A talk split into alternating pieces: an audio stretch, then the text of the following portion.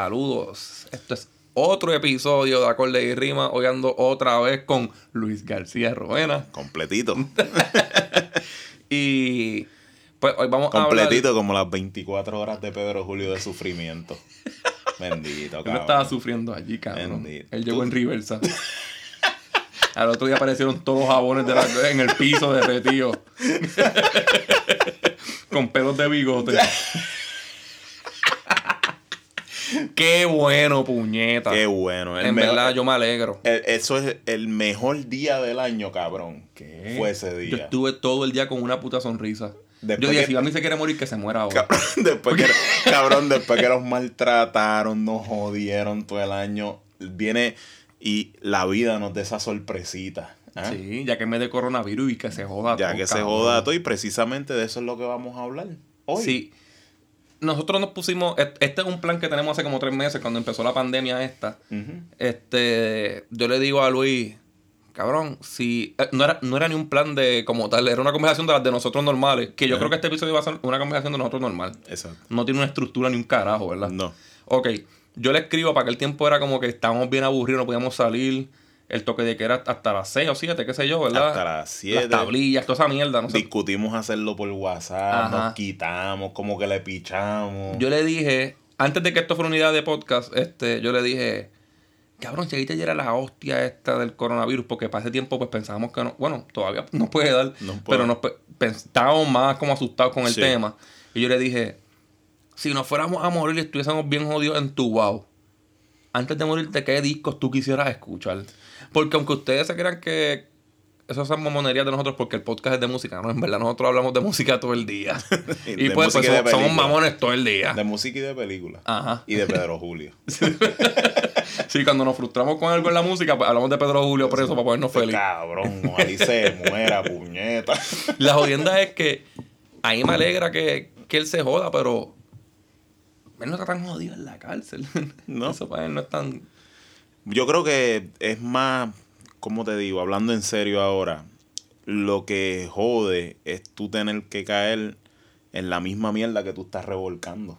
Tú apoyaste como que coger los casos de ley 54 y en eso, serio. Y eso, eso, eso es básicamente lo que él hizo. Y la jodienda es que han, han Él se- destapado algo porque están saliendo un montón de... Él y su grupo se han pasado la presunción de inocencia por el culo. Y ahora él quiere que... Salen a señalar a lo loco y ellos son como yo, tú sabes, son policías, juez y victimario. Ya, todo de uno sin saber nada. Y que la vida te esté dando una enseñanza, cabrón. Ahora mismo, ahora, ¿Sabes? mi- ahora mismo, Pedro Julio es peor que Storonil. Peor. ¿Verdad que sí? 20 veces. 20 ¿Verdad que sí? veces, Sí. Te voy a decir. Estoronil supuestamente se masturbó frente a una empleada, le tiró con una servilleta, yo creo. Pero a todas estas, él la tenía con casa, la tenía con carro. No estoy diciendo que se justifique que haya hecho esas cabronerías. Exacto. Cosas que yo no creo tanto porque él es un viejo bien hijo de puta. Él tiene que sufrir para que se le pare el bicho. Pero es un perfecto ejemplo de los dos, porque lo que estás hablando es de lo que hace el poder. Ajá. ¿Entiendes? Son abuso de poder. Lo que Es hace Pedro Julio también es un abuso de poder. Son abuso. chamaquitos. Ajá. Este, él mismo dijo que, que le ofrecían muchas cosas. Llamó a Casiano ese, qué sé yo. Mm. Casiano ahí me escribió cuando yo escribí la carta para Pedro Julio en Blasfemia y Recuerdo. Y me dijo toda esa historia que le está contando ahora. Y yo como cabrón, ¿qué me importa a mí? Hablando claro, yo, nosotros nos seguimos hace años y yo realmente, yo no lo creía mucho porque posiblemente pues yo pensaba que era una cuestión pues de como él es PNP, Pedro Julio está con Carmen León, que Pedro Julio se vende al mejor postor. Él fue siempre, PNP ha, ya. siempre ha sido así. Y el otro día dijo que era independentista. Exacto. pero cobra por el popular. Pero cobra con los populares. Ajá. Y, y ese es en el truquito que ustedes siguen cayendo y todo el mundo sigue cayendo con él, ¿entiendes? Y yo como que pues yo decía, pues no sé, a lo mejor es que está desesperado, a lo mejor eso es que lo quiere ver caer, pero en realidad ahora mismo todo lo que está pasando, todo se va explicando mejor. ¿verdad? Y pues estuvo ahí con el tiempo y el tiempo y al fin y al cabo el tiempo le dio la Están, razón. ahora han salido como cinco exparejas de él que han sido abusadas de él, que él lo, lo chantajeó. Están saliendo gente en Facebook porque como él es de estas personas que si tú escribes algo negativo de él lo borra, se curaron el día que él estuvo preso. Ajá. Escribiendo, dañándole toda la página. Y todo el día desde el trabajo que no tiene ninguno burlándose tiene de ninguno porque gente, a él lo cogieron- O sea, porque es que una persona, exactamente, tú te das cuenta cuando una persona tiene para perder el tiempo todo el día en esa estupidez. Cabrón, a él lo meten preso un martes a las 3 de la tarde en la casa. O sea. como dirían en Dark Knight. ¿ah? Either you die a hero or you live long enough to see yourself become the villain. Eso es así. Vamos a seguir con música ahora. Que eso también es música. Eso es música. Este. Bella, bella y, y eterna. Hicimos una lista, no quisimos hacer un top 10 ni un carajo. No. Hicimos una lista de en verdad, Porque no, no, no hicimos un top ten porque no salieron más de 10. Era imposible. Era imposible. Hicimos, y yo, diablo, quitarla hasta llegar a 10 está bien cabrón. Y no quiero, no quiero, los discos no se merecen decirle mención honorífica. No. So, este es el mejunje que salió. y vamos a ir rápido con esto. Este episodio va a tener mucha música. Mucha ¿verdad? música, sí. Mira, este, voy a decir la primera, voy a poner la primera a mí y después hablamos de ella. Ya que no, no a, ellos- a la gente no le gustó oírnos, pues mucha música. Mucha música. Porque tenemos voces de pendejos. Sí. pero- Ah, ah, sé, no paciencia, no paciencia. Mi demencia es lo que hace que yo sea un criminal. It. Mi micrófono escupe plomo desde mi trono. Lujoso y valioso como el oro. I make it happen. Pase lo que pase, no me importa. En esto tienes pocas como ontas. I'm too ill. I know how to keep it real. Every time I grab the mic, you motherfuckers better chill. Porque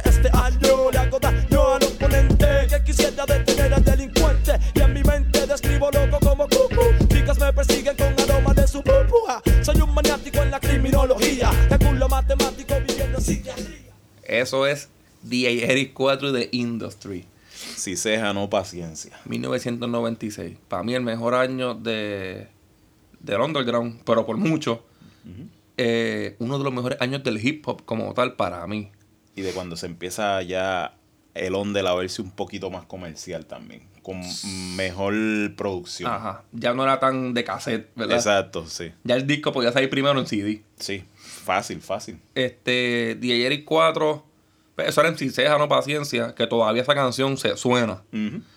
Este, Y perdona que te interrumpa, es en ese tiempo ya estábamos empezando a comprar esos álbumes en, en Casa de los Tapes, Sí. en la discoteca. Yo lo tenía en CD, que lo compré, o sea, en cualquier lado estaba. Ya el under estaba saliendo del Ya, under. en, ya en, en casa de los tapes habían póster Sí, en el cristal de- del disco. de los grafitis asquerosos esos que tenía. Este, DJ Eric 4, para mí es bien importante porque en ese año pasaron muchas cosas en mi vida. ¿Ok? Como que la libré, pero eso no, no tiene que ver nada con DJ Eric. Este, pero en ese año yo me mudo de lo que era el barrio donde yo me crié a una organización de acceso controlado y, y gente con una mentalidad bien diferente, más, un poquito más sano. ¿Ok? Yo venía, un- me sacaron de un sitio porque dijeron, todos están metiéndose crack y tú vas a terminar ahí. ¿Ok? Me sacaron de un sitio donde estaban todos cogiendo por el culo y yo no iba a terminar ahí. No. Pero nada, llego ahí.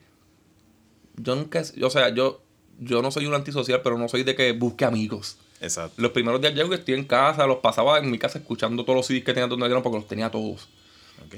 Y cuando llego a la cancha por primera vez, todo el mundo ya sabía que yo los tenía todos porque mi vecina se encargó de decirle, este sabe todas las de Chiesini, todas las de Enciseja. Él es el blanquito cool. Ajá. Entonces yo llego y todos los grandes ya estaban mamando conmigo. ¿Tú tienes Montana? Y yo, sí, tengo Montana. ¿Y cuál es tu favorito? Y cuando yo le digo que era ceja, como que yo.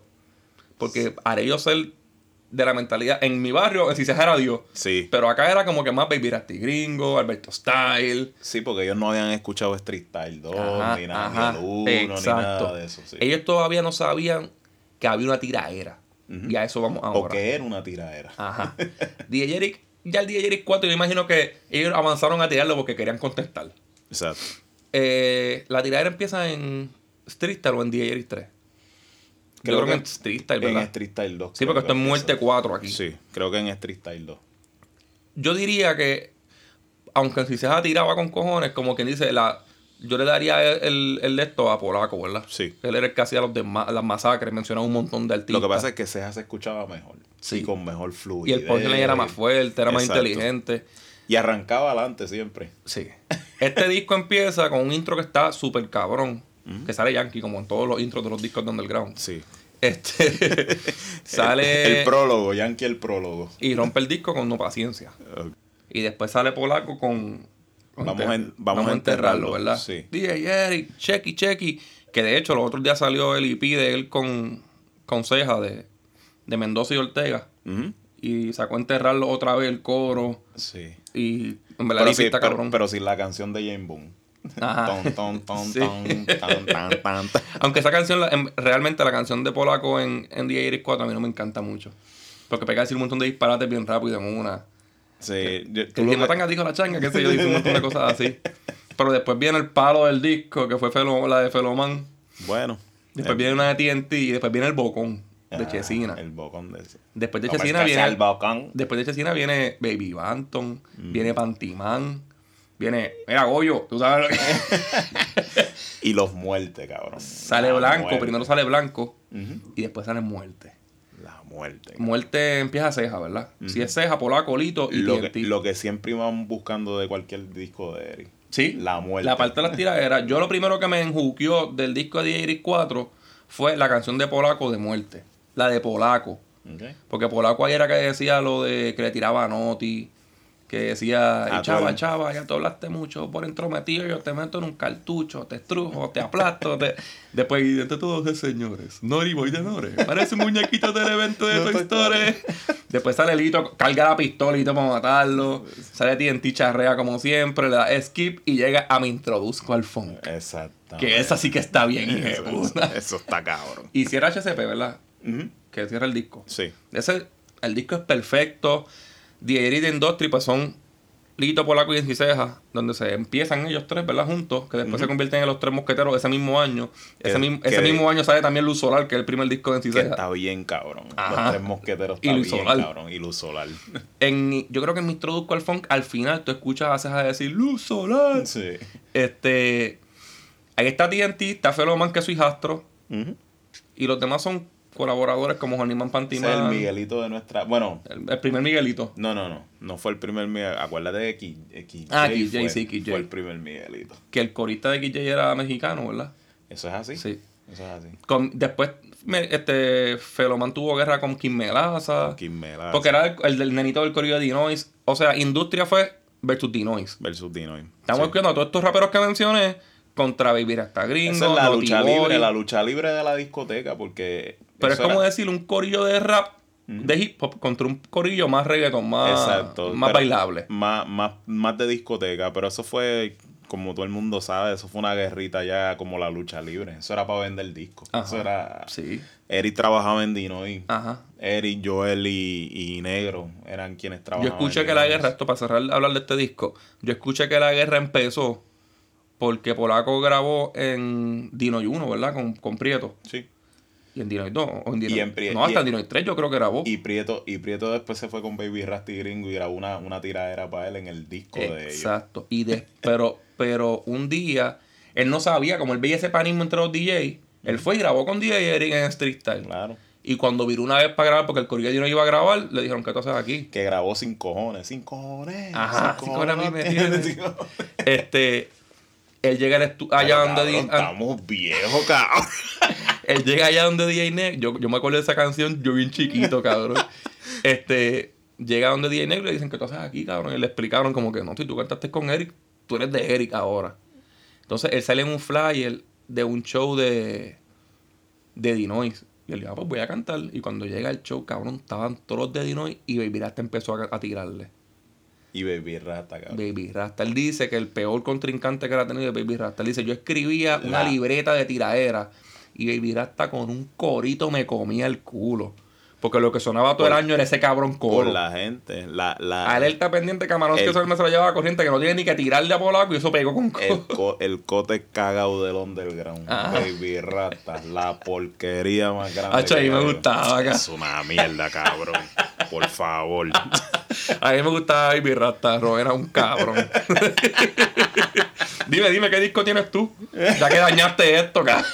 Bueno, cabrón, yo tengo para mí lo que es mi disco de Onder favorito, que es Nico Canada Volumen 1. Vamos allá.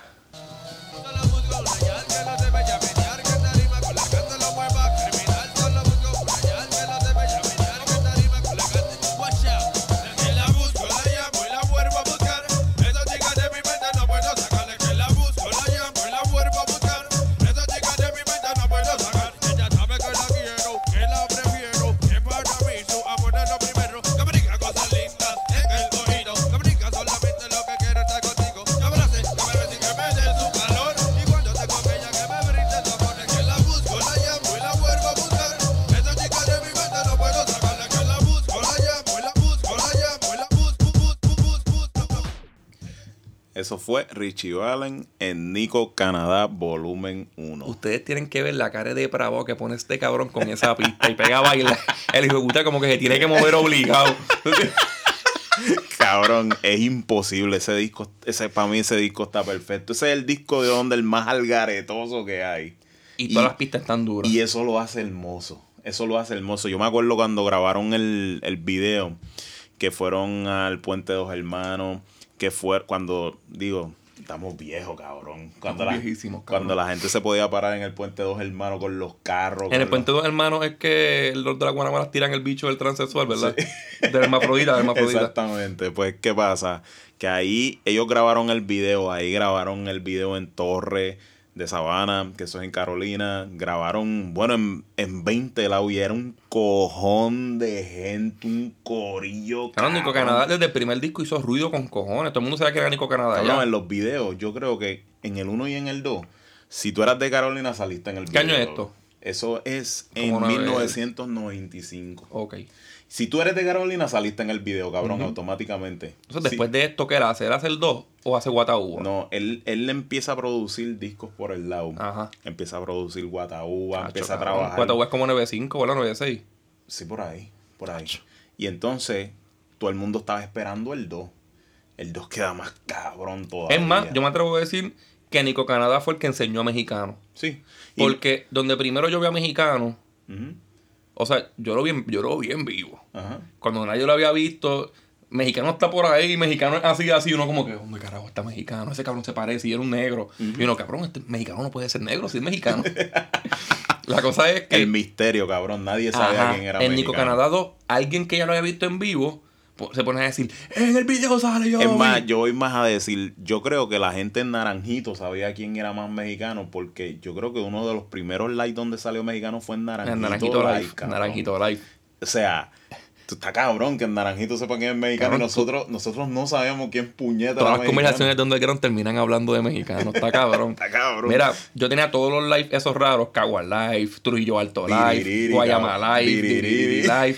Y todos esos live, si estaba mexicano, lo mejor del live era ser testigo de mexicano. Exacto, mexicano. No hay break. Y de hecho, en Diririri Live es donde mejor quedaba. Cabrón mexicano y Rankington. Y Rankington siempre en vivo la va a montar, vivo- ¿verdad? En Siempre. vivo era un cabrón. Es un zángano, pero en vivo siempre la va En a vivo montar. estaba cabrón, en verdad. Mira, pero Nico Canadá 2 es el que tiene el video que mucha gente que tenga nuestra edad se va, se va a acordar de la canción de Bebé, ¿verdad? Ajá. No inventé, no busqué, que no tiene la mente. Sabiduría. Una cancha de voleibol, ¿verdad? Una cancha de voleibol. ¡Identifícate! No sé quién habla todo. No nos gusta y no la sabemos de memoria. Eso es B, punta B. Es una cancha de voleibol, ¿verdad? Es una cancha de voleibol. Después sale Rey Pirín con mi caballo. bestia. que tú me enseñaste el sampleo de eso, ¿verdad? El original. Sí, el original. Mira, yo te digo una cosa. Yo te estaba comentando hace poco que si Bad Bunny hubiese vivido la era de nosotros, él hubiese pertenecido al, Al Corillo de Canadá. Al Corillo de Canadá. Ajá. Porque este era el corillo raro. Eran los que se pintaban las uñas, los que se pintaban el pelo. Los jackets de colores. Pero detrás de todo eso, eso era, eso era como un gimmick para vender. Nico Canadá lo hace todavía. Todavía lo hace, pero la cuestión con Canadá era que por encima tú notabas que musicalmente hablando tenía mucha más amplitud que todo él el mezclaba de mundo que todo. estaba en el género, de Sí. verdad. O sea, este tipo Él hacía dancehall- de verdad. él hacía dancehall de verdad. Él cogía takes de hip hop y los mezclaba con, con lo que estaba sonando en dancehall. O sea, él fue el primero que empezó a enseñar que el underground tenía que salir de la caja. Ujú. ¿Entiendes? Porque hasta ese entonces O sea, Todo estaba apareciendo. estaba en la caja. Sí. Todo estaba en la caja. Y de verdad, este disco yo no me podría ir ni para el cielo ni para el infierno. Sin escucharlo, ¿verdad? Sin- y- o sin llevármelo, Ajá, de ajá. verdad. Mira, pues yo, este, como me voy a ir para el infierno, yo estoy, yo no tengo, yo no voy a decir, yo no sé si me voy, no, yo me voy para el infierno y me tengo que llevar el disco que voy a poner ahora, chequéate.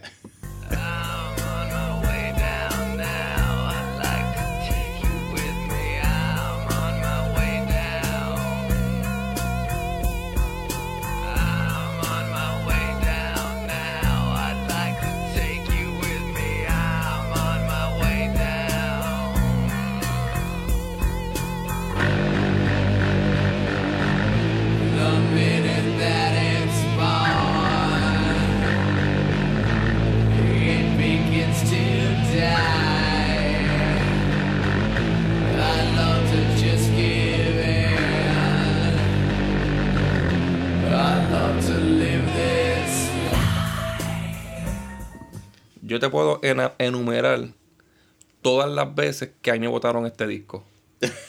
Porque para aquel tiempo, esto es Marilyn Manson, Antichrist Superstar, 1996. Este, para aquel tiempo yo tenía en repeat. Yo digo que el 96 yo te puedo decir tres discos que yo no quité. Ok. DJ Jerry 4. Es uno de ellos. Son cuatro, son cuatro. DJ Jerry 4. Playero 40. Ok.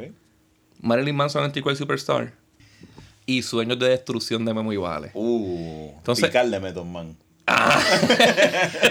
Quisiste Entonces, decir Tical de Tical de Method Man en sí. español y Memo y Vale Sueños de Destrucción. Mira, pues, nadie va a entender este chiste a lo mejor. Posiblemente. Poquito. Ya yo lo he explicado antes. Sí. Este, estos dos discos en, en, en especial, para ese tiempo estaba mucho el tema de los mensajes subliminales. Ajá.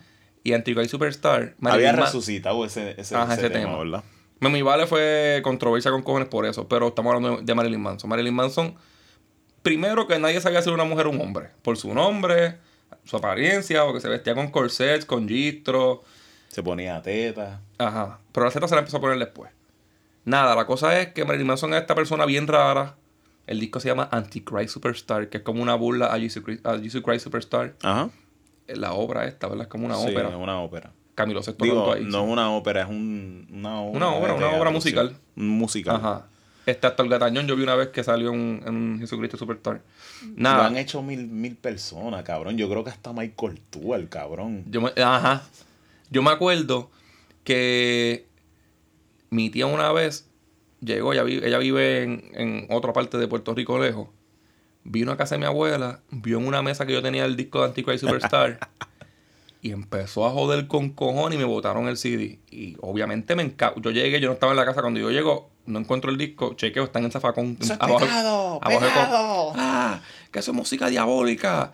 Este, y me dice, eh, yo me encojono y le digo, es que tú no tienes que votar mi. Mira, tienes el diablo por dentro. Y yo no, yo tengo, porque tú me votaste el disco, tú me metiste el diablo por dentro, cabrón. pues nada, me compro el disco.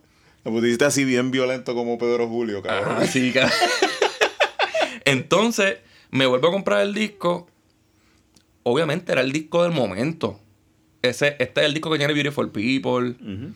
Antichrist Superstar, que es la canción donde, donde él arrancaba las páginas de la Biblia, tiraba al público. Tiene Irresponsible Gigante, en que él, él pendía la bandera en fuego. Estados Para los más jóvenes que nos escuchan, eso solía ser bien controversial. Demasiado, antes. sí. Ahora no, ¿verdad? Eso- ahora ese es el bread and butter de hoy No, pero ahora mismo hay muchos que se creen guapitos porque queman la bandera de Estados Unidos en la- una protesta. Él la quemaba todos los días en una tarima. Exacto. En Estados Unidos. Es verdad, es verdad. él se la pasaba por el culo. Porque él salió en los MTV Awards embarrado en mierda de cerdo. Años después. Y la bandera se la pasó por el culo y todo. Ok, nada. El disco estaba tan bueno que mi vecina se juzga con el disco, se lo presto, se lo botan, cabrón. O sea que el, el, el, el, el disco ya estaba como una cuija. Sí, tenía una maldición y apareció otra vez en mi casa. De hecho, ya lo último me rendí cuando me lo botaron. Lo presenté una vez en la escuela, también se lo botaron, me rendí. Hace poquito lo vi en un pulguero a 5 pesos y lo compré. Yo dije, déjame tenerlo allí. tenerlo. Tengo que tenerlo. Y quisiera tenerlo en vinil, pero está en los 400 pesos. Este disco es perfecto completo. Este disco es un concepto. De hecho, voy a recomendar un podcast que se llama Metaloscopio. Yo creo que ya yo mencioné esto. Sí. Para un disco de Nirvana ellos lo hicieron, pero ahora lo acaban de hacer con, con este disco Marilyn Manson. Hablaron tanto del disco que lo dividieron en cuatro episodios. Y en verdad tocan temas de carátula, de lo que tiene que ver canción con canción. Tienen que escuchar eso, es bien bueno. El- todavía el disco no te ha dicho por la noche, cabrón. Mátate. Lo dice, cabrón, porque el disco tú lo pones a escucharlo, te quedas dormido y el disco llega hasta 99 tracks. Son 16 tracks. Y llega hasta En el 90. 17 ya un silencio y en el 99 sale un track ahí diciendo disparate y cosas que imagino que en el episodio ya se lo, lo explican bien. Claro. Este, y eso, pues tú te quedas dormido un momento, ¿qué carajo es esto? Mira, este, vamos con el próximo tuyo. Que esto es interesante. Bueno, el próximo mío no es tan controversial. No. Es contro bueno, lo que pasa es que eso esa ha sido la costumbre de él desde el principio. La próxima el próximo álbum que yo les recomiendo a todo el mundo que debe escuchar antes de morir es El juicio. ¡Hija diablo! El juicio De de, Willy, Cojón. Willy Cojón. De Willy Cojón.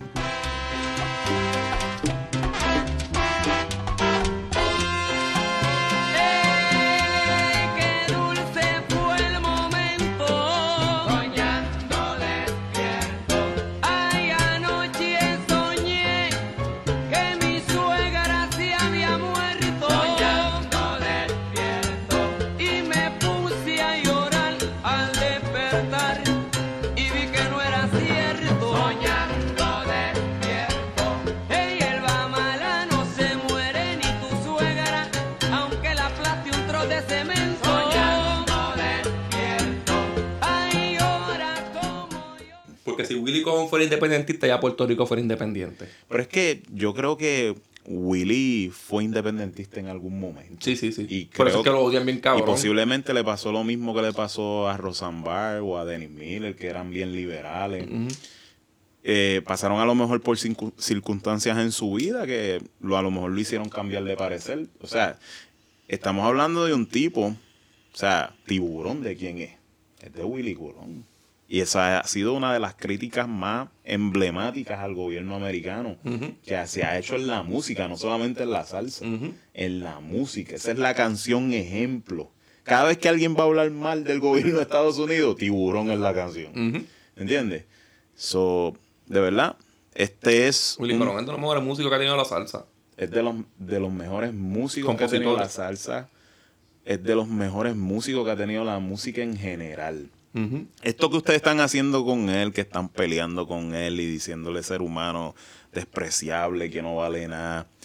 Todo esto Willy Colón lo viene experimentando desde que empezó en la música. Él es el malo. Él es el malo, él es de Hustler. Es su apodo. Él Es la sabe que cosa nuestra. Él es el vigilante. Ajá. O sea, porque los músicos que eran de, eh, de escuela, los músicos que eran músicos de verdad, se pasaban burlándose de él. Y la respuesta de él siempre era guerrear con ellos. Y esa fue la persona que él creó. O sea, Willy Colón es el Eminem antes de que Eminem existiera. Desde ese tiempo. Sí. O sea, no pierdan el tiempo con Willy. El tipo es más hijo puta que ustedes. Punto. ¿Sabes? Yo se lo mamo a Willy Colón y él me tiene bloqueado a mí, cabrón. Y yo no sé ni qué carajo dije yo. Cabrón, si, yo, si a mí me Si yo te admiro con con. Si yo te- cabrón, yo, si yo, yo, yo he escuchado a Willy Colón toda mi vida. ¿Entiendes? Pero de verdad, mira, en serio. No dejen de oírlo. Eso es un disco perfecto, mano. Sí, bien eso, cabrón. eso tiene aguaniles, soñando de pesado el disco, la música está bien cabrona. Eso es un disco emblemático de la salsa, de verdad. Mira, y ahora yo quiero, yo quiero ir para el primer CD que yo compré. De verdad. El primer CD de. Sí, es- no, ajá, porque estos de Underground ahí me los compraron. Ok. Mis papás y eso, yo me antojaba y me los compraban. Este, yo creo que yo, mi país me los compraba más para que estuviese en mi casa escuchando y no en la calle con las malas influencias. Sí, porque ya estaban resignados. Que las escucha la influencia en su casa. Tú lo ibas a escuchar como quieras y ellos Ahí se me llegaba, allí donde yo vivía, me llegaba. Eso es como la esposa que le compra al marido la cerveza para que se las beba en su casa y no salga con Ajá, sus panas exactamente. a bebérsela. Sí. Pues en mi escuela nadie tenía chiclín, este... Manuel. Ajá, eso... DJ Manuel ni yo lo tenía, cabrón. DJ Joel. no lo tenía nadie, cabrón. Pero en mi barrio esa- esos cases se, se movían. Yo me acuerdo tener los primeros chiclín. Yo me, yo me- cuando salió el coro del teléfono de Héctor, ya yo sabía que esa canción existía. Claro. Y yo era el chaval súper chiquito, mano. Pero ahora vamos para mi primer disco de rock que yo lo compré. Que yo fui a una tienda y yo, qué sé yo, había el trabajo, yo creo, con mi papá. Tenía chavo y me compré este CD. Fue este.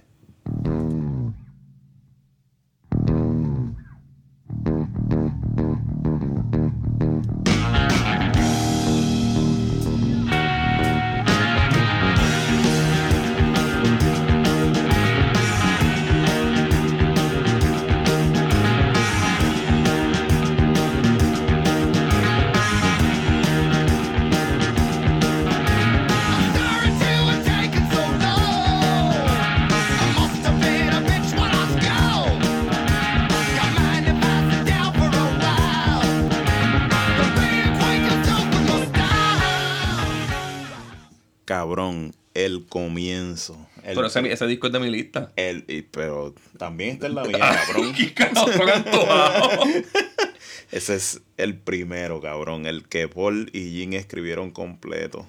El que tiene Black Diamond, cabrón. El- que tiene a Ace con el pelo plateado en la Sí, carátula, cabrón. cabrón. El Greatest Hit y el debut de Kiss. Qué cosa cabrona, ¿verdad? cojones, ¿verdad? Mira, yo te, yo te voy a decir una cosa. Yo he escuchado discos de éxito que tienen menos canciones buenas que este. Está cabrón, ¿verdad? Está cabrón que en tu primer disco, bueno, Tego lo hizo también, cabrón, Sí, ¿verdad? tengo pego muchas del disco. Del primer disco es su Greatest Hit Sí, también. el Abayarde, el Abayarde es su Greatest Hit. debió ser hasta el único disco de su historia Eh, y estaba cabrón. Y estaba cabrón, Sí. exacto. Y dejaba un legado.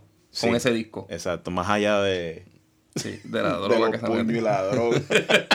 Pero este primer disco de Kiss, que muchos no lo respetan a ellos ahora mismo por, pues, por su lado, porque tienen un marketing muy cabrón y un merchandise muy cabrón y eso lo hace ver bien comerciales. ¿Tú sientes que es que se han quedado demasiado tiempo? Sí, también. Yo como fanático, bueno, como este es mi primer CD de la primera, del, del primero de Kiss y a la misma vez también el primer disco de mi primera banda, porque lo primero que yo escuché fue Kiss. Sí. Y siempre lo he respetado, cabrón, porque Kiss empezó en el 74, este disco es del 74. Ujú. Y aunque siguen vigentes haciendo el ridículo, ellos tiraron música buena por, tres, Cabrón, como que haciendo el ridículo. por tres décadas, mano. Ellos se quitaron el maquillaje, cambiaron el estilo de ellos y les quedó cabrón. Y les quedó cabrón. Ellos hicieron un... Y le hicieron un programa para Ajá. quitarse el maquillaje nada. Ajá. Ellos hicieron la falta de respeto al rock, que era mezclarlo con disco. Con música de disco, sí. Y les quedó les cabrón. quedó cabrón. Ellos volvieron con, al maquillaje con el Psycho Circus y les quedó cabrón. Ellos tiraron un disco de grunge y les, tiró, les quedó malo. Pero tiraron un disco en, a, a principios de 90, las bandas que eran Glamours. Glamours son estas bandas como Poison, Molly Crew, que se ponían el pelo así bien parado y se maquillaban como mujer. Este, empezaron mucho a tirar discos de rock medio fuerte. Como el Charlotte de Devil de Molly Crew, que eso es finales de 80, pero empezaron con esa modita. Estaba, estaba Guns N' Roses, que hacía rock también ya de Bad Boys. Cabrón, Pues ya salió viene Kiss. con Gonzalo Roses. No, no, ya se acabó el tema. Salió Kiss con el Revenge. Cabrón, que eso, eso, tú me dices que ese es tu mejor, tu el mejor disco de Kiss y yo no te discuto. No hay discusión. Ajá. Pues este primer disco, a mí me gusta tanto y lo respeto tanto. Pero tiene que ser el primero. Tiene muchos greatest hits. Cabrón, la primera. eh, Ese disco tiene Deuce, que esa canción no la han dejado de tocar desde, desde el 74. Que está cabrón. Tiene Stroller, que no la han dejado de tocar desde el 74. Tiene Black Diamond. Tiene Black Diamond, que no la han dejado de tocar desde el 74. Ellos hicieron hasta otro, cantan- hasta otro baterista cantarla. Está cabrón. A dos bateristas han hecho cantarla. Ah, eh, este, esta, esto tiene A Hundred Thousand Years, que es la canción donde Gene Simon botaba sangre al principio. y la que ustedes escucharon ahora mismo. Ajá. Tiene Firehouse, que es la canción donde Gene Simon escupe fuego. Eh, Por eso te digo, tiene que ser el mejor. Tiene Colgin. O sea, si tú no dices que es el mejor es porque ya estás cansado de las canciones porque las escuchas todos los días. Exacto. Por, por ejemplo, Porque te salen hasta los ascensores. ajá, mi disco favorito es el Love Gun. Porque el Love Gun tiene, aunque tiene par de éxitos, tiene muchas oscuras que son bien buenas. Mi otro disco favorito es el Dynasty, ¿Ok? que es el música disco. Eh, Pero no sé, mano, es porque también tiene muchas canciones oscuras. Es un disco que, qué sé yo, suena bien diferente, suena cabrón. Y el Revenge, el Revenge es un disco perfecto. Este, se lo estamos mamando demasiado aquí. Así que hay que pasar al próximo. ¿Cuál es el próximo? El próximo sería Avalon de Eh. Roxy Music. Vamos allá.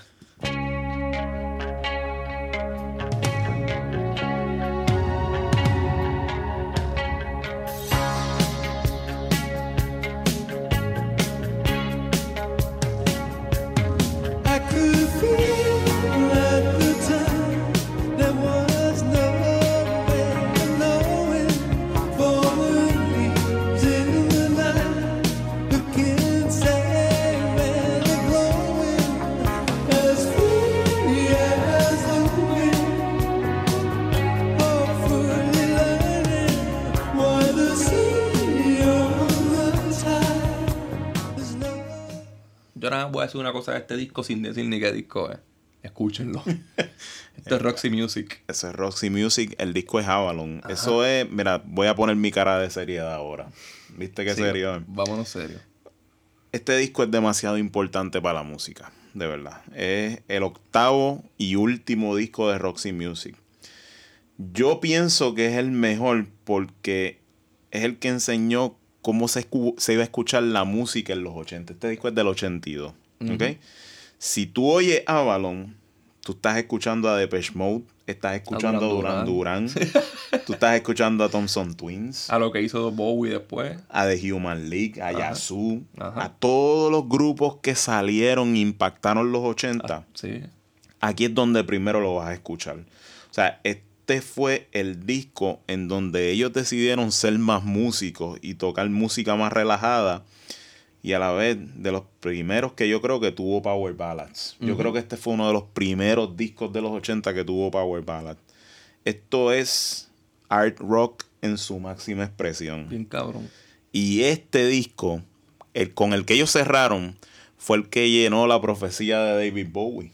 David Bowie, yo, yo siempre le digo la profecía de David Bowie porque para mí David Bowie era un profeta, cabrón. David Bowie fue un dios. Y David Bowie dijo en el 69, yo creo que lo dije en otro capítulo, que el único grupo que valía la pena escuchar en el 69 era Roxy Music. Y estamos hablando de un disco del 82. Está y David. Bowie lo dijo en el 69. Está cabrón, ¿verdad? Así que si tienen Spotify, no les va a molestar. Esto es un disco super relax, bien tocado, bien producido. bien producido Las voces son bien lindas. y bien, bien ahead of his time, papá. Es bien, bien, bien bueno, de verdad. Escúchenlo y ténganle calma porque es poquito a poco. Ujú. ¿Y Ahora cuál, yo, ¿Cuál es el próximo tuyo? yo voy con. Don J. Yo voy a poner esto un poquito más pompioso ahora. ok. Y vamos a dejarla correr. regulators. We regulate any stealing of his property. We're damn good, too. But you can't be any geek off the street. Gotta be handy with the steel, if you know what I mean. Earn your keep. Regulators, mount up. It was a clear black night, a clear white moon. Warren G was on the streets trying to consume some skirts for the E so I could get some phones. Rolling in my ride, chilling all alone. Just hit the east side of the LBC on a mission trying to find Mr. Warren G. Seen a car full of girls, ain't no need to tweak. All of you search know what's up with 213. So I hooked select. Yo te voy a decir una cosa. Esto es Warren G Regulate. Ok. Y definitivamente Y es. Nate Dogg, cabrón, no te olvides. Disculpa. y Nate Dogg. El difunto Nate Dogg. Que en paz descanse. En paz descanse. Este. Este, este es el clip que más yo he puesto en este, en este podcast. Lo he puesto como tres o cuatro veces. Y no creo que sea la última vez que lo ponga. Esto está demasiado de ¿Cuál cabrón. tú sientes que fue el impacto que tuvo en tu vida esa canción? Bueno, para ese tiempo yo estaba escuchando mucho rock y hip hop de allá afuera. Pero mucho más rock. Ok. Yo escuchaba, aunque sí, ya había buen hip hop. Yo escuchaba del hip hop mucho MC como NW NWA, como que mucho MC agresivo, Ajá. Public Enemy. Yo escuchaba. Y por otro lado, eh, como tu Light Crew, que era bien raw en sexo y más movido. Ajá. Ajá. En esta mu- aquí yo empecé a escuchar música. Y en re- realmente fue con Dr. Dre, pero Con The Chronic, claro. aquí hay mucha voz. Mucha Aquí hay música y voz. Y una cosa que yo quiero decir, para dejarte a ti hablar del disco, es que no todo el rock es bueno. No todo el hip hop es bueno. Hacho, pero yo creo que todo el funk, sí. Todo lo que tenga funk, yo creo que es bueno. Yo también pienso igual. ¿Verdad que sí? Todo lo que tenga funk. Mira, aquí se ampliaron I Keep Forgetting de Michael McDonald. Y cuando, tú escuchas, cuando tú escuchas esa canción, tú lo que piensas nada más que esto es una canción de un blanquito en un bote con mujeres y con chavos. Ajá. ¿Ok? ¿No Ellos- no otro que tú me enseñaste que decían esa frase en una película? Eh, esta película fue Young Guns. O en Young Guns, En sí. Young Guns porque ellos eran regulators en Ajá, la película. ajá.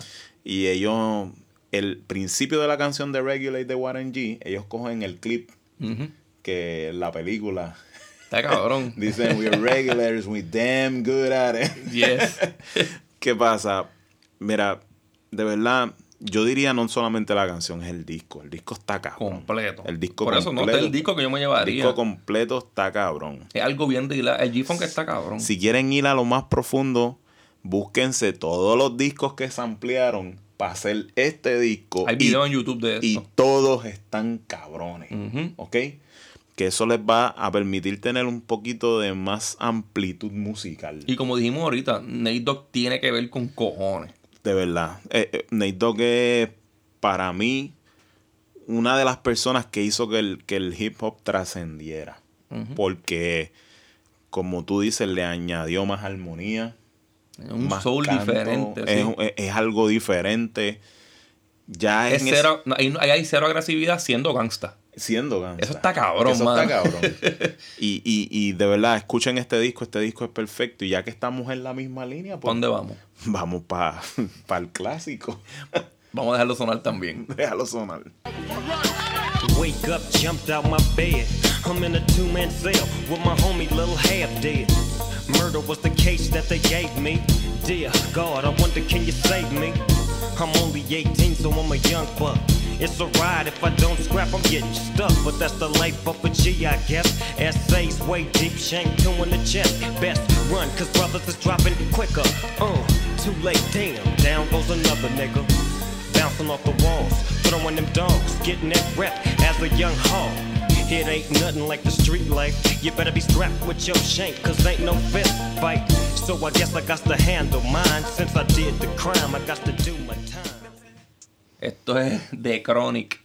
Si hay que decirle el papá de los pollitos a algún disco del hip hop, es a este. Eso es así. Eso es así. Tú puedes tener tu favorito, se puede discutir que, cuál es el mejor disco, pero ningún, nadie va a decir que este disco es malo, By the cabrón. way, tenemos un capitulito cocinando que es de hip hop. Parece, a- parece mentira que yo no he hecho un todavía, pero lo Todavía estamos, no- estamos, dejando lo mejor Ese es el alma final. secreta, ¿verdad? Eso es así. Pero decimos de que es el episodio, seguimos hablando de este disco. No, es de hip hop. Ok, más nada, es lo que vamos a Y decir. puede que haya otra persona más en el Y episodio. puede que haya otra persona más. Este. ¿qué- cuéntame, ¿por qué este disco? ¿Qué yo te puedo decir de ese disco de Chronic de Dr. Dre? O sea, ¿qué se puede hablar de ese álbum? El decimoprimer disco en entrar en la librería del Congreso en el National Recording Registry. El disco que hizo que Stunter le parara el bicho a la mitad del mundo. O sea, el disco que entró después de Gil Scott Heron de The Revolution Will Not Be Televised.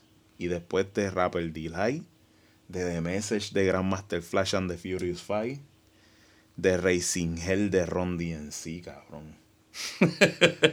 o sea, Ajá. Este disco, cabrón.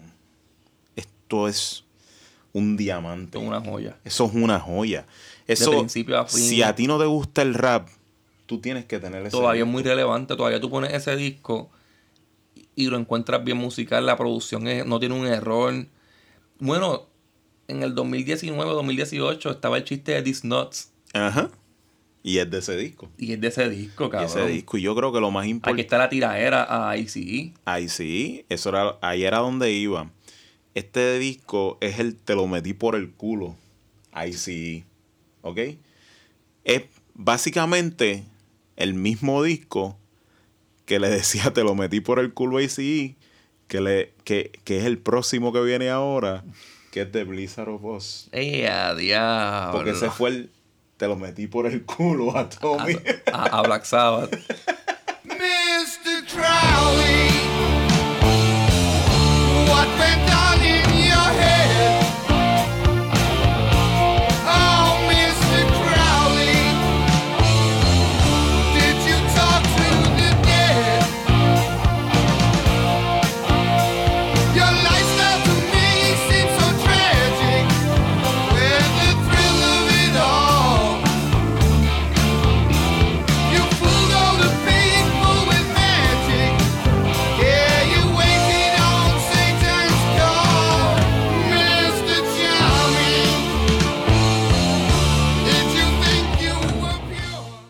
¿Y por qué es que yo digo que son dos Te lo metí por el culo discos? Dígame.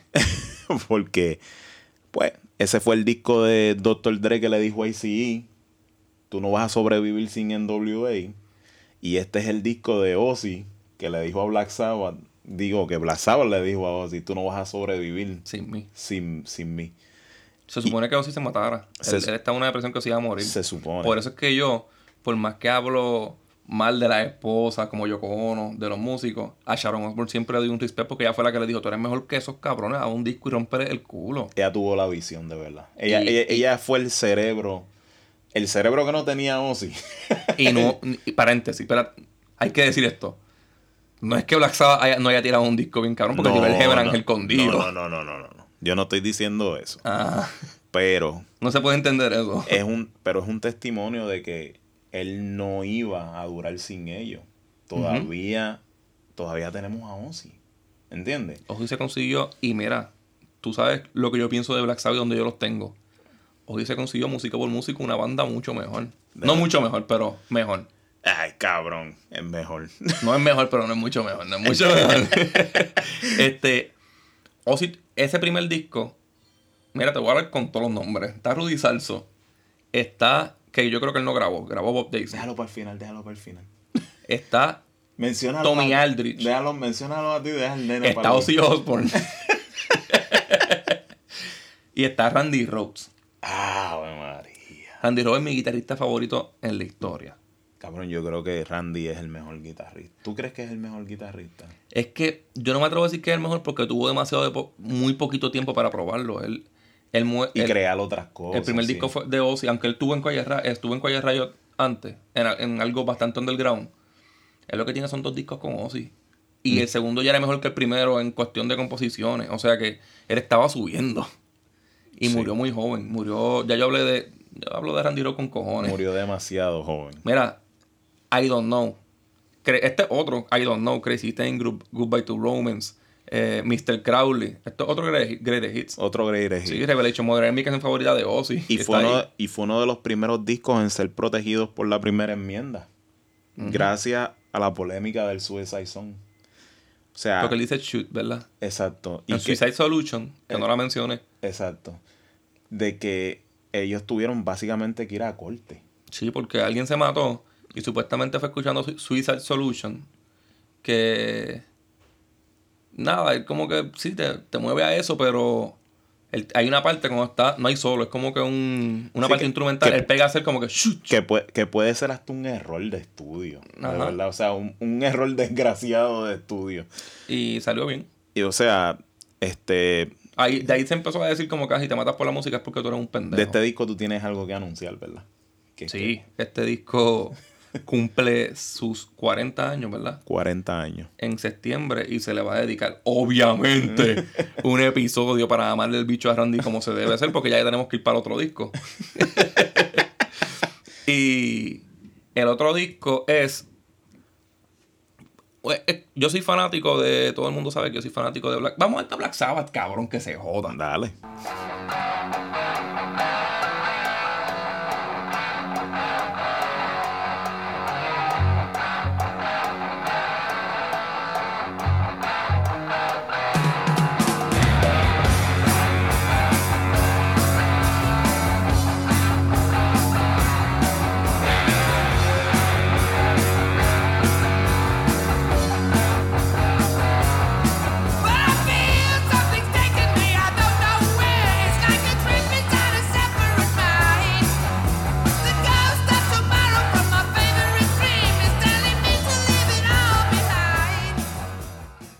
Sea que después que les tiraste, ahora vas a venir a mamarse. Bueno, el que le tiré fui yo. No fuiste tú, cabrón. yo soy bien mamón de Black Sabbath con Ozzy, cabrón. Este, este es- se puede decir que el último disco del pick de Black Sabbath. ¿Ok? Este es el Sabotage. Es mi disco favorito de Black Sabbath porque en realmente es porque Ozzy canta- cantaba bien cabrón ahí. Y él no tiene la voz. Él, o él no- él no canta mejor que Dio, ni que qué sé yo. Quizás Ozzy es el cantante más mierda que ha tenido Black Sabbath. Quizás hablando en, en, En- en can- cantante per se, de Fundamento de armonía, voz y eso, sí. fundamento, pero, No lo tiene, pero- pero sí es el cantante más cabrón que ha tenido Black Sabbath. Pero es la voz más peculiar Exacto. del heavy metal, cabrón. Claro. Es la voz de Ozzy, tú la conoces donde sea, El y eso es lo más príncipe de las importante. tinieblas, cabrón. Sí, la voz. Para mí, un músico, cantante, lo que sea, si tiene su custom sound como Santana, que tú lo puedes escuchar en la puñeta y sabes que es Santana, eso es lo más importante, O que ser súper virtuoso. A mí, me, a mí me es bien conocido desde que lo escucho Jeff Beck. Ajá. Cada vez que yo escucho a Jeff Beck, no sé por qué, Ajá. a lo mejor hasta sin saber identificar el disco, yo escucho un riff de guitarra de Jeff Beck y sé que... Hay tú no tienes que ser el mejor músico, hay músicos mierda que tienen su sonido custom, que todo el mundo lo conoce, y eso te hace famoso. Slash. Por ejemplo. Ajá. Mira, vamos para otro disco porque no voy a seguir mamando con Ozzy. Bueno, mi próximo disco, que yo pienso que todo el mundo debería escuchar, Ajá. es... Bueno, tócalo, tócalo, tócalo. Hey, hey, mama said the way you move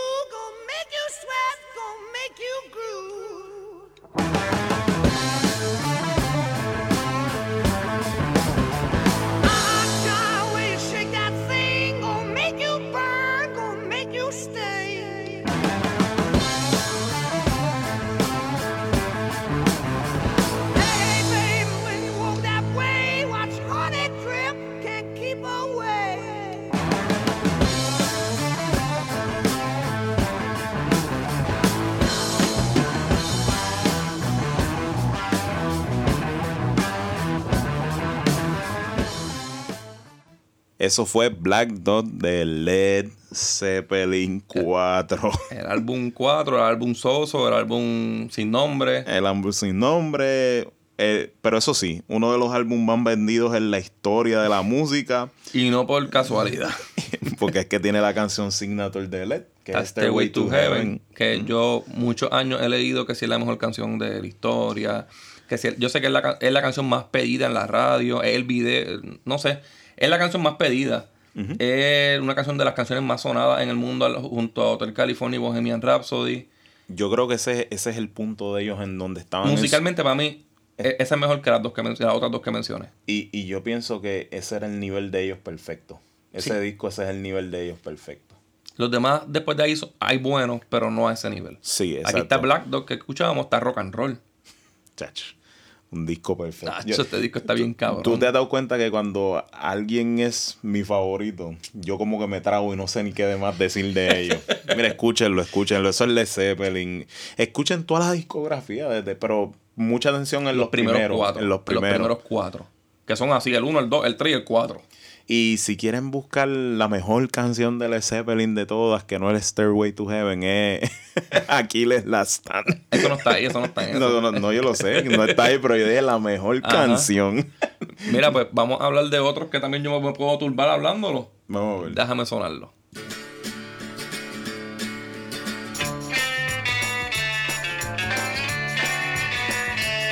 Well, I'd rather see you dead, little girl, than to be with another man.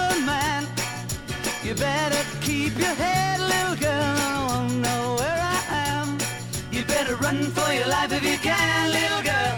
Hide your head in the sand, little girl.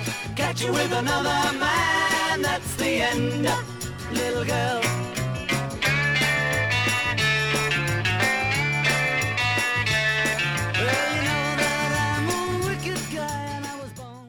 Y aquí teníamos otra comida de culo más de los Beatles, Dios mío. Señor, pero ¿qué le pasaba a esta gente? Este es del álbum Robert Soul. Mi disco favorito de los Beatles. Esto es cuando ellos dejan de ser los más happy, los más fresitas. Ajá. Dejan de tocar tanto cover. Ok. Y empiezan a hacer como que más... Más Pedro Julio Mode, de agresión. Ajá, más maduro. Aquí en esta canción bastante agresivo. este... Dice que prefiere verla muerta que, que con otra persona. Ah, cabrón. Que, si- que te cuides, cabrona, corre y que te escondas porque si te veo te voy a matar. En esa época era como que bien común hacer canciones diciendo La que salsa casi todas las canciones eran así. eran de matar mujeres, como Hey Joe de Jimi Hendrix. Ajá. Este, era, eso era algo como que bien, bien, o eres mía o Que- no eres de nadie. Un secreto, un secreto. Chris me había dicho que, pa- que para la Semana de la Mujer hiciéramos un episodio con esas canciones. Embuste, cara. Después dicen que el cabrón soy yo. Mira, pues, este, del Robert Soul, esta no es la mejor canción, es que la quise poner. El Robert Soul tiene Drive My Car, que todavía Paul McCartney la, la canta en, en su, en su concierto. Tiene Michelle, que es mi canción favorita de los Beatles. Tiene In My Life. Tiene Run For Your Life. Tiene Nowhere Man. Tiene Oregon Woods. Ese disco es perfecto, cabrón. No hay break. Y después ellos tiran. Porque estos, ellos siempre han- fueron unos hijos de puta. Se tiran el Robert Soul y ya tú dices, diablo, ya ellos están en su pick. Después tiran Revolver. No voy a hablar de ese disco, pero después tiran el Revolver, que también me lo hubiera llevado para re- escucharlo mientras me moría. Pero Robert Soul es como el disco de The Beatles que es como la transición. Sí, todavía tiene de lo de antes y ya tiene de lo de después Ya también. empiezan a hacer como mejor música desde Ajá, ahí. son más maduros, se escuchan hombres ya. Sí. No se escuchan pendejitos. este, ¿qué tú tienes? ¿Qué tú tienes ahora? Que, que yo tengo ahora. ¿Tú te crees que está lista y va a estar completa sin Ahora poner- mejores, pero yo dejé, yo dejé lo mejor para el ¿Tú final. te crees que está lista y va a estar completa sin yo poner a Prince, cabrón? Ah, diablo, espérate. Ponla, ponla, olvídate de Mira, eso. tú dices Prince y yo pienso en la primera película de Batman. Pero nada, vamos a escuchar esto que no es de la primera película de Batman.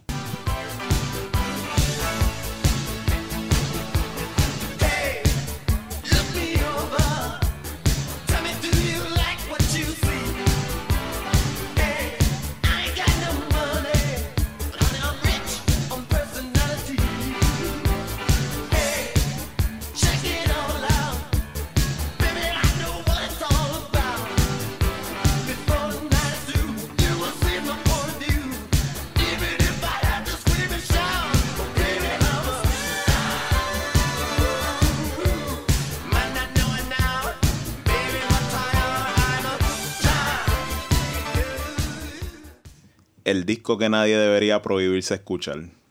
Esta es la producción que nos enseñó que un soundtrack podía ser un gran álbum también. Que está cabrón. Porque antes un soundtrack era un producto que tú hacías simplemente Esto es mejor que la película. Para vender una... Es, es mejor que la película. claro, Bueno, por mucho. Bueno, La película no es mala. es parte integral de la película. Ajá. Porque todo lo que se canta aquí se canta en la película. Y eso es lo que hace que la película esté bien a la par con, el, con el soundtrack. Pero si no quieres ver la trama de la película, que es una mierda, pero tienes el, el CD o el disco. De verdad, el soundtrack es el que es. Esto es del soundtrack Purple Rain. Que ya hablamos también de este soundtrack en un capítulo bien bastante. viejo. Ya se lo mamamos bastante. y la canción era Baby I'm a Star porque esa es mi canción favorita del disco. Eh, Ajá. Sí, Está es muy cabrona. Musicalmente está demasiado de- muy producida. no es- no es ninguna de las famosas, pero esa es mi canción favorita del disco. Yo quiero hablar de, de uno de mis negros favoritos. y Dijiste la palabra prohibida, cabrón. que se joda. Ok. El- estás, el- con el un me- negro, estás con un negro. Ajá, al tengo- tengo permiso, Cabrón, tengo estás permiso. con un negro con una camisa de Wu-Tang Clan y que come sushi, cabrón. Yes, tú puedes decir lo que tú quieras. Vamos allá. That shit. Word, word. Fuck that other shit, you know what I'm saying? We gonna do a little something like this, you know what I'm saying? Stay up on this. Keep it on and on and on and on and, you know what I'm saying? Big Nas, Grand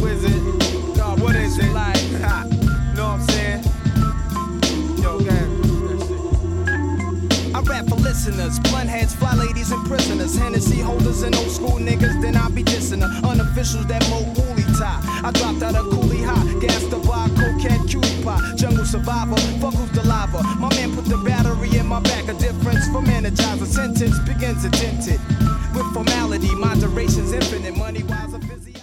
Y esto fue Memory Lane del Ilmarik de Nas. Perfección. Yo digo que, mano, aquí el, el boom bap se perfeccionó bien, hijo de puta. De New York, así, el sonido. está- Demasiado. yo, para mí, la pista New York State of Mind es como que el, el Es el- blueprint de lo que fue el boom bap después de eso. Del estilo del Arch Professor.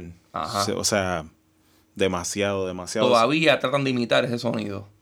Yo creo que el hip hop este evolucionó con este disco. Sí, bien cabrón. Y se reconfiguró. Y, y yo respeto que, que digan que el segundo puede ser mejor porque el segundo es también Sí, yo también respeto Nas más eso. maduro. Sí. Pero yo lo que pienso es que, poéticamente hablando, este es el más trascendental, Esto fue un bofetón, cabrón. no solamente de Nas, de cualquier material, por ejemplo, de Public Enemy. Artística y musicalmente hablando, este fue el primer disco de rap en la historia en recibir un rating de 5 de 5 de XXL Magazine y The Source cuando ambos tenían una política de jamás darle 5 de 5 a un artista en su primer disco. Tuvieron que romper la regla, cabrón. ¿Ok? O sea, The Chronic no lo tuvo. Y era el debut de Dr. Dre solo. Ajá. Yo Bomb the Rush Show no lo tuvo. De Public Enemy. Ajá. Paid in Full de Rakim y Eric B no lo tuvo. Diablo, cabrón. Enter the 36 Chamber no lo tuvo. Y de Slim Shady LP no lo tuvo. Ningún debut de, ni- de los dioses. Ilmatic, y mencioné ahorita Public Enemy porque me equivoqué. Ajá. De- quería decir de Nas. Ajá. Ilmatic de Nas es el primero y único disco de hip hop en la historia debut que ha tenido 5 de 5 en todas las revistas especializadas. Yo no estoy diciendo que este es el mejor disco de hip hop. Yo lo he tenido, Pero- mucho- yo lo he tenido muchos años como el mejor. Con- conmigo siempre es un sub y baja. Con- con- si- yo, es como mi vida, un sub y baja de emociones. Para mí, para mí, por muchos años ha sido el número uno. Ahora mismo, yo lo pongo a pelear con el God Loves Ugly, pero es porque, pues, Atmosphere es mi rapero favorito ahora mismo, como quien dice, pero el es otra cosa, cabrón. Yo conozco mucha gente que son bien conocedores del hip hop que no creen que es el mejor disco de rap en la historia. Es que tú me dices que es el Chronic y yo no te puedo discutir eso. No, y yo no lo discuto tampoco, Ajá. ni con ninguno de los que mencioné. Pero definitivamente siempre está en la discusión de los mejores tres. Ay, Dios mío. No quise decir mucho, pero Ajá. definitivamente tiene que estar en la discusión de los mejores tres. Sí, y te, te Ni a- cinco, ni cinco, porque eso es darnos mucha gabela. Y te Tres. voy a poner esta misma conversación que tuvimos. La vamos a- después que yo ponga esta canción, la vamos a tener en heavy metal.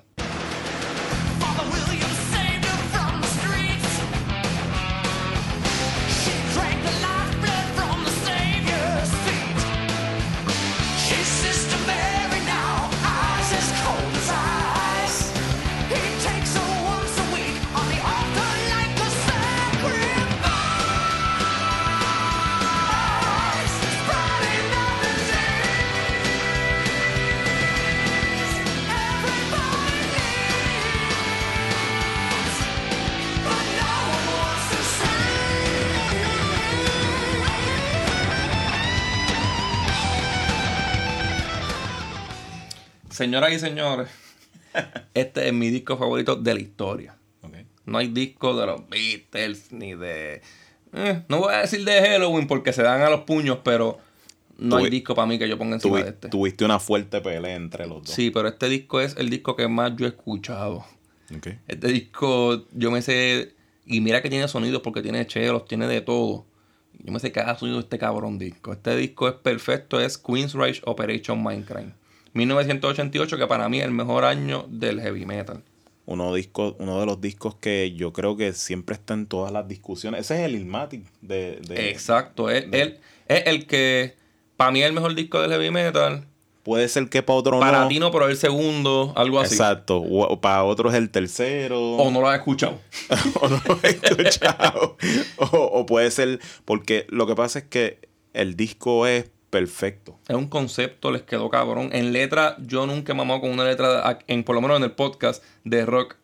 Y este disco en letra es perfecto. Un concepto de crítica social al gobierno de Estados Unidos, a la iglesia.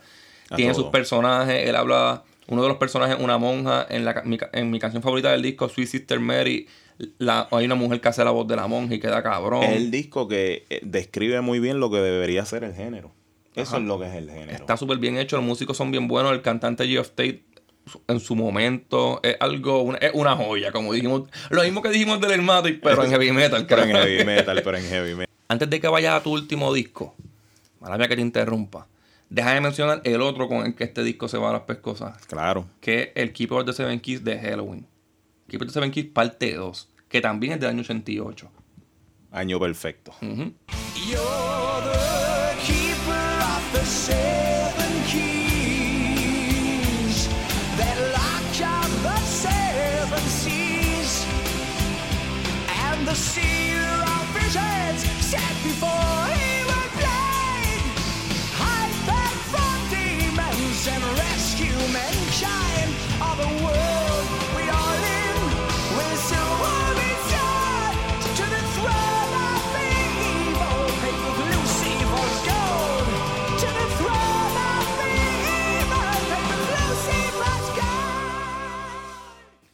Este cabrón, estamos hablando de perfección tras perfección. Estamos cerrando en verdad en broche de oro. Todavía no hemos cerrado, pero estamos cerrando en broche de oro. Estamos hablando del el disco que creó el Power Metal. ¿Ok? Este disco también es un greatest hits. Ellos tocaban todas las canciones en vivo. Este, aquí está esta canción Keep It to Seven Kids, dura 13 minutos y es perfecta. Aquí está One Out, que es la canción más famosa de ellos. Eagle Fly Free, la crítica a Estados Unidos que está bien cabrona. Todo el disco es perfecto. Michael Kiss, que es el cantante más hijo de puta que, que ha tenido el heavy metal. Este, nada, este disco, si sigo hablando de él, quisiera hacerle un aniversario, pero pues es 88. Vas a coger. Pero a mí lo que me está bien extraño es que milagro que en esta lista ya se puede decir que tú la terminaste, ¿verdad? Sí, sí, cabrón, después de esto, ¿qué carajo voy a poner? Es que no mencionaste nada de Avantasia. Ya que lo mencionas, cabrón, yo lo pongo.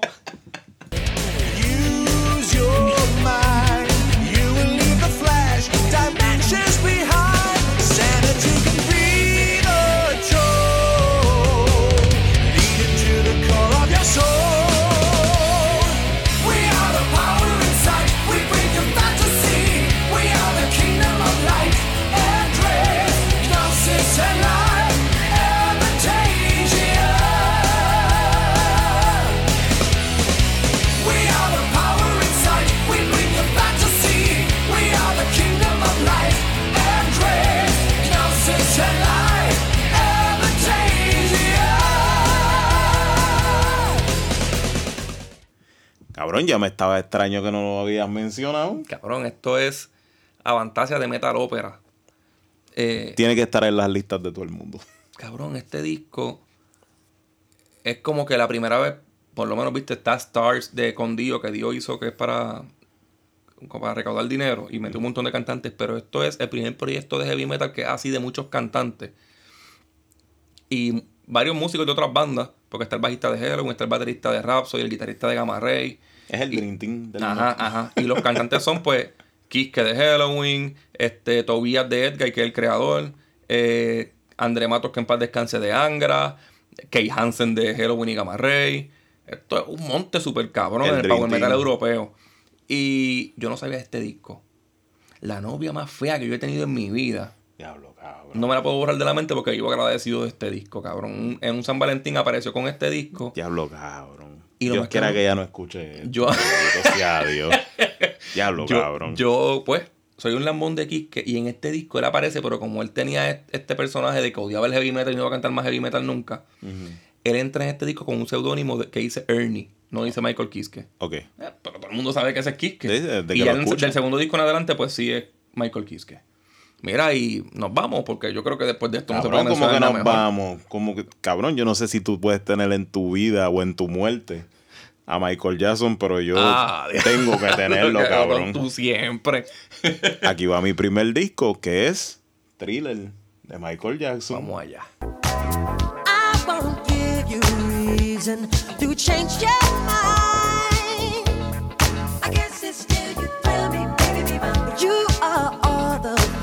Just.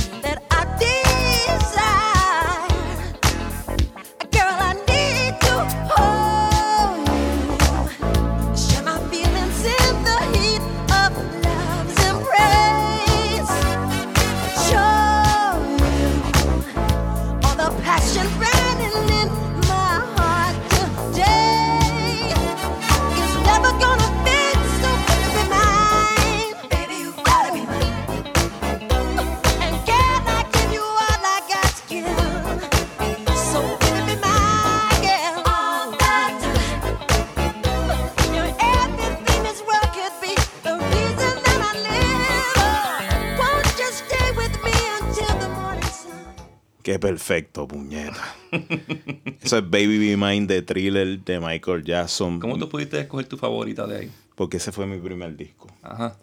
Ese es mi primer disco, esa es mi canción. Yo te puedo decir que esa es mi canción favorita. No sé por qué me gusta el vibe, me gusta la producción, todas las canciones están cabronas. De ese disco yo tengo yo tengo el vinil, yo tengo el cassette, que fue mi primer cassette que me regalaron cuando chamaquito, cuando yo tenía cinco años. Este, ya Tiene el va- CD, ¿verdad? va- claro. Yo tengo los dos CD. Yo tengo el CD original, tengo el aniversario de aniversario. 25 años y tengo el que volvieron a rehacer, que era con los mixeos que salía Kanye West, salía todo eso. Este, yo todavía tengo el cassette que me regalaron cuando yo tenía 5 años. En 1985, este disco era número uno.